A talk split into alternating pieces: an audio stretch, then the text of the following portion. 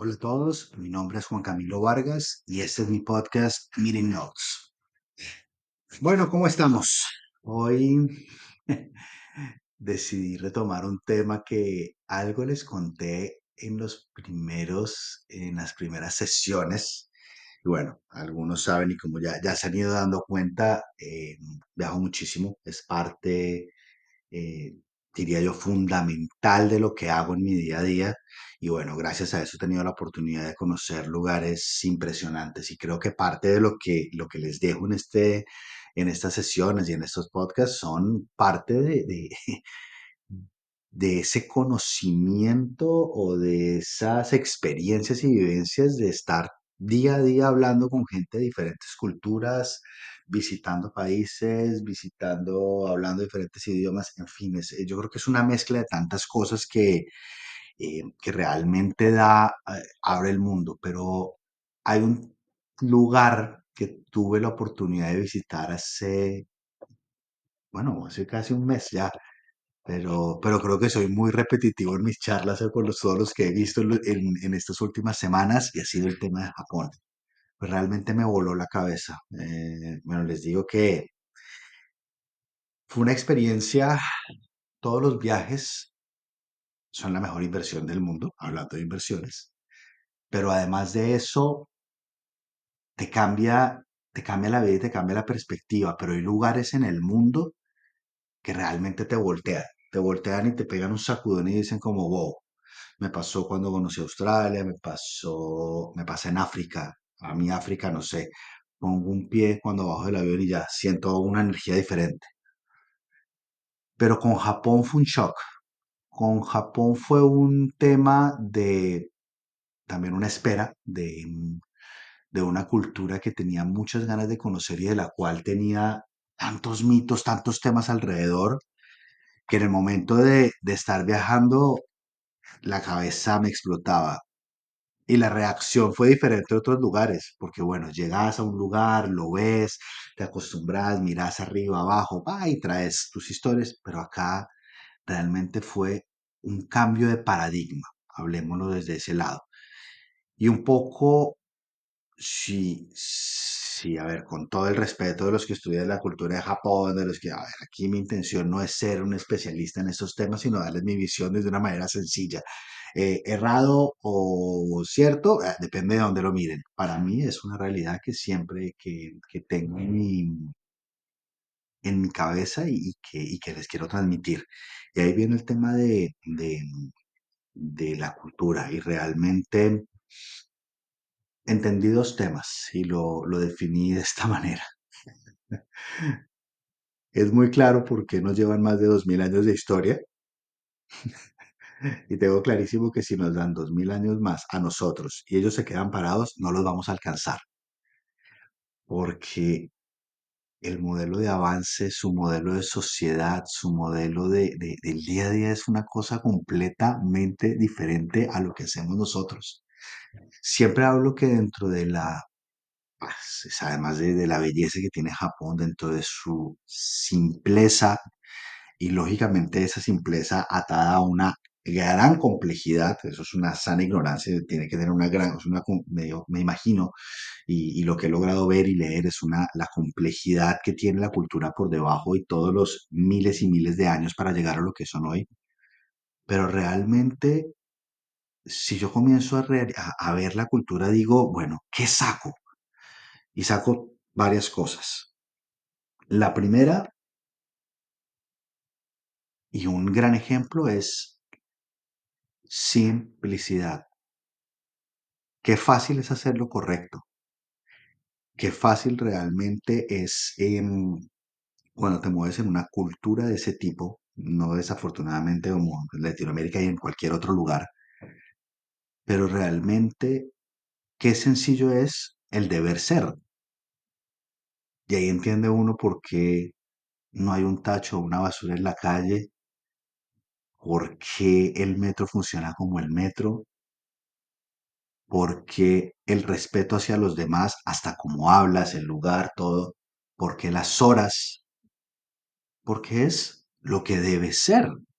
Y si nos movemos bajo ese tema, para nosotros puede ser un shock pero no, una vez aterriza el tema y dices, "Oh, es así, es que es lo que deberíamos hacer todos en nuestras vidas.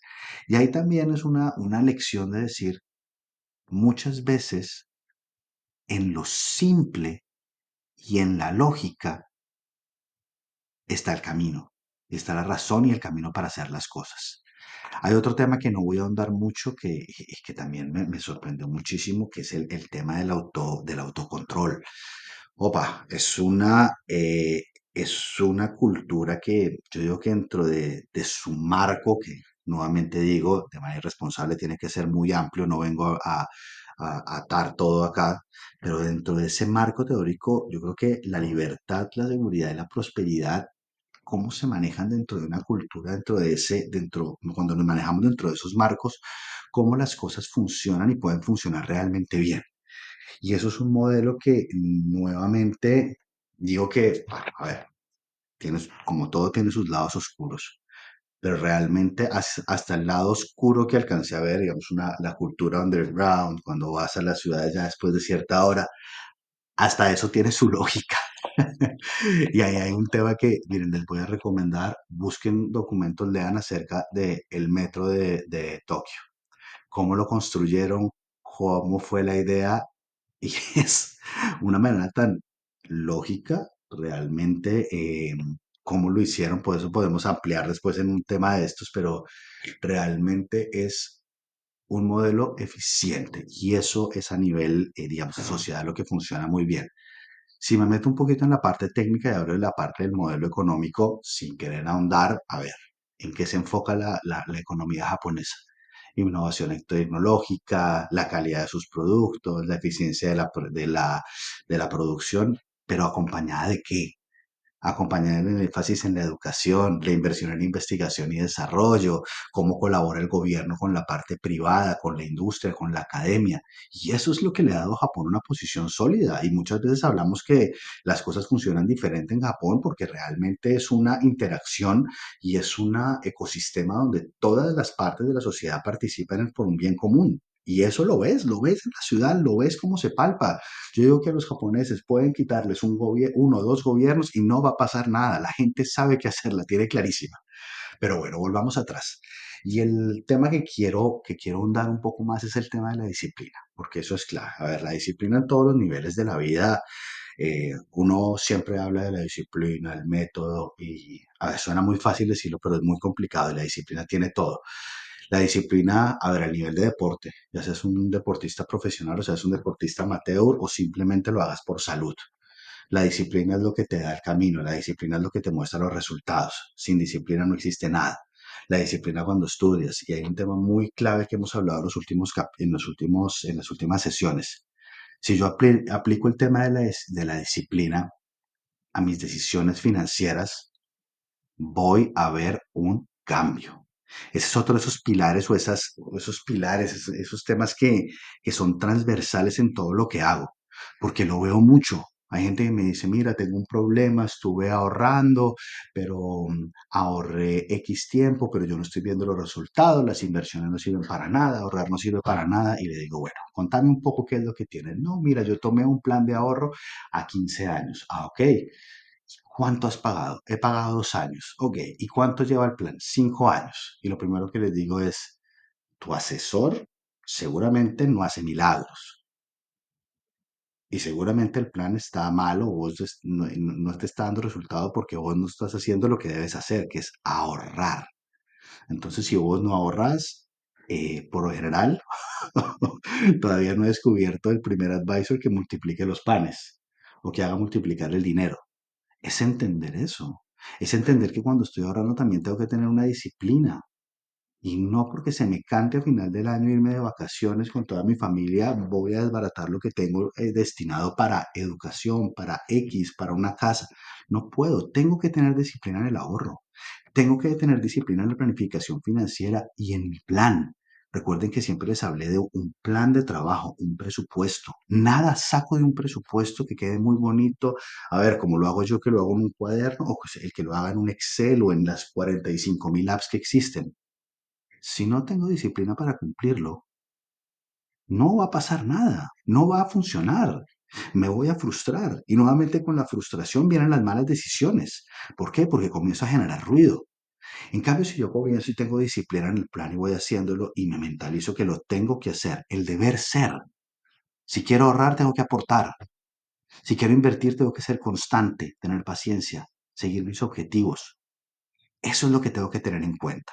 Entonces me parece que son lecciones muy valiosas que trato de aterrizarlas. A ver, tengo, nos podemos sentar a hablar horas y miles de episodios acerca del tema de Japón, pero estos son en líneas generales los, digamos, las grandes temas que saco. Me uf, quedé tengo 80.000 notas en mi cabeza, en 80.000 notas de voz, de temas que logré aterrizar y todavía estoy intentando traer y, y- y bajar a tierra.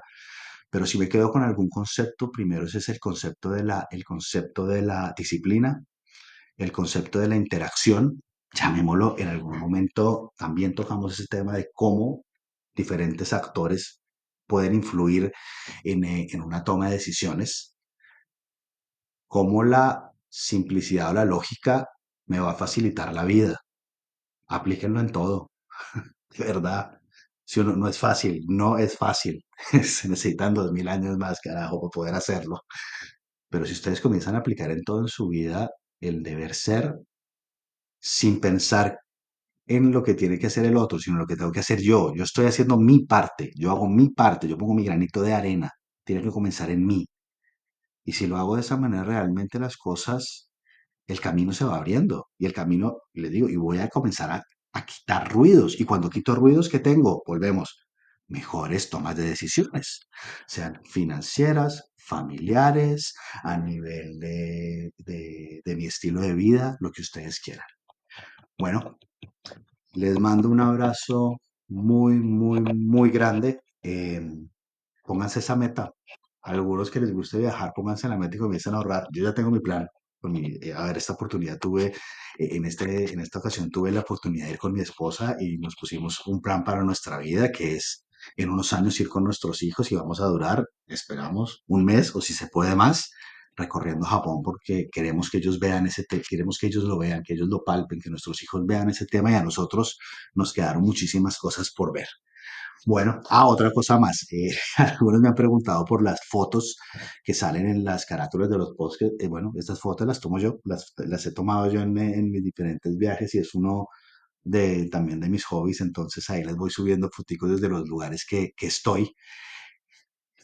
Y bueno, mis estimados amigos, amigas, muchísimas gracias. Eh, no olviden inscribirse, no olviden recomendar el podcast. Esto es una bola de nieve que, que ha sido muy bonito como viene creciendo.